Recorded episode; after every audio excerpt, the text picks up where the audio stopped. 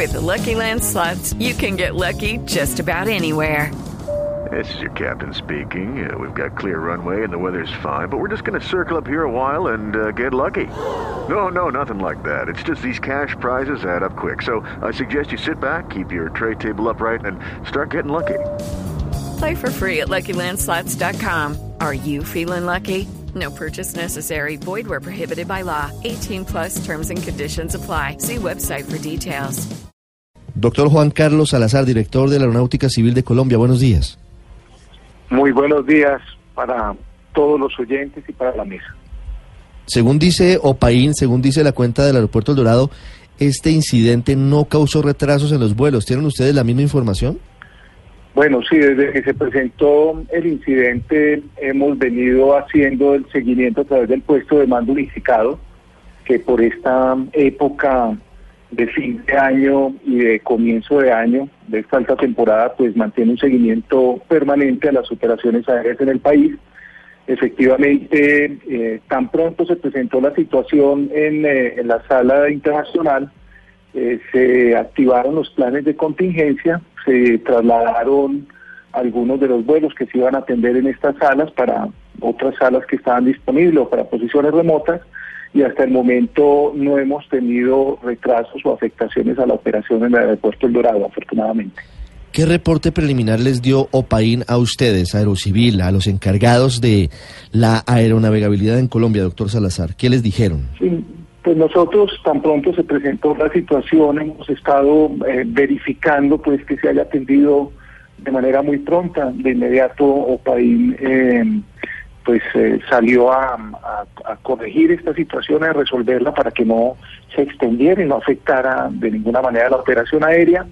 Efectivamente fue um, un, trabajo que se venía realizando en uno de los locales comerciales, eh, aparentemente como, como lo leían ustedes por una red de incendios. Inmediatamente se presentó, pues se corrigió el, el tema de la filtración de agua, y, y, mientras duraron las labores de limpieza, que fue por algo más de una hora, pues no se pudo utilizar esta, esta área del aeropuerto El Dorado. Había otra, bueno, no, no, es inundación para, para usar términos precisos, había otro encharcamiento en eh, uno de los pasillos del muelle internacional. ¿Tuvieron conocimiento de eso también, eh, doctor Salazar? Bueno, hasta ahora lo que lo que hemos tenido conocimiento es que los encharcamientos que se presentaron se deben a este mismo hecho, pues que el agua corrió, ah, el agua se filtró, eh, el agua se filtró exactamente a otras mm. a otras áreas del aeropuerto, pero ya pues también tenemos eh, conocimiento de que la situación se encuentra superada y ya el, el tránsito normal de pasajeros eh, se encuentra rehabilitado. ¿Tiene algo que ver este incidente con el de hace un mes?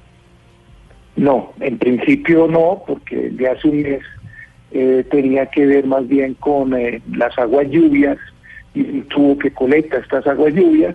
Este tiene que ver con un trabajo que se venía haciendo en un local comercial, entonces en principio parecen dos eventos absolutamente, dos incidentes independientes. Sin embargo, nosotros, pues tan pronto se presentó esto, hemos venido coordinando con la Superintendencia de Puertos y Transporte, con la Agencia Nacional de Infraestructura, ambas entidades del sector transporte, que están mirando pues si esto es una unas situaciones aisladas o si hay al, alguna eh, situación en particular, algún correctivo que deba implementarse para que estos casos se prevengan y no se presenten.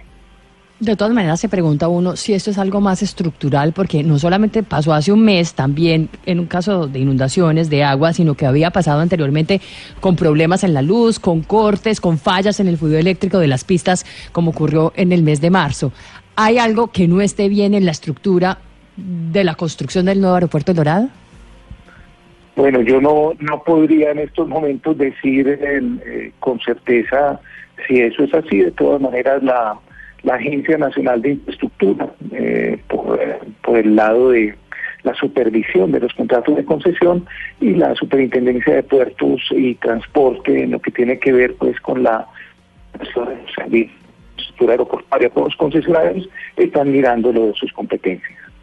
Doctor Salazar, ampliando ya la información, ¿cómo están operando hoy los aeropuertos del país? Hoy hay mucha gente viajando, es 27 de diciembre y nos cuenta Damián Landines que está en el aeropuerto El Dorado que hay bastante gente, muchos pasajeros, mucha gente saliendo, pero también muchas personas llegando desde fuera de Colombia. Correcto, las, las, esta es la temporada del año de mayor movilización de pasajeros. En las proyecciones que estamos llevando son bastante positivas.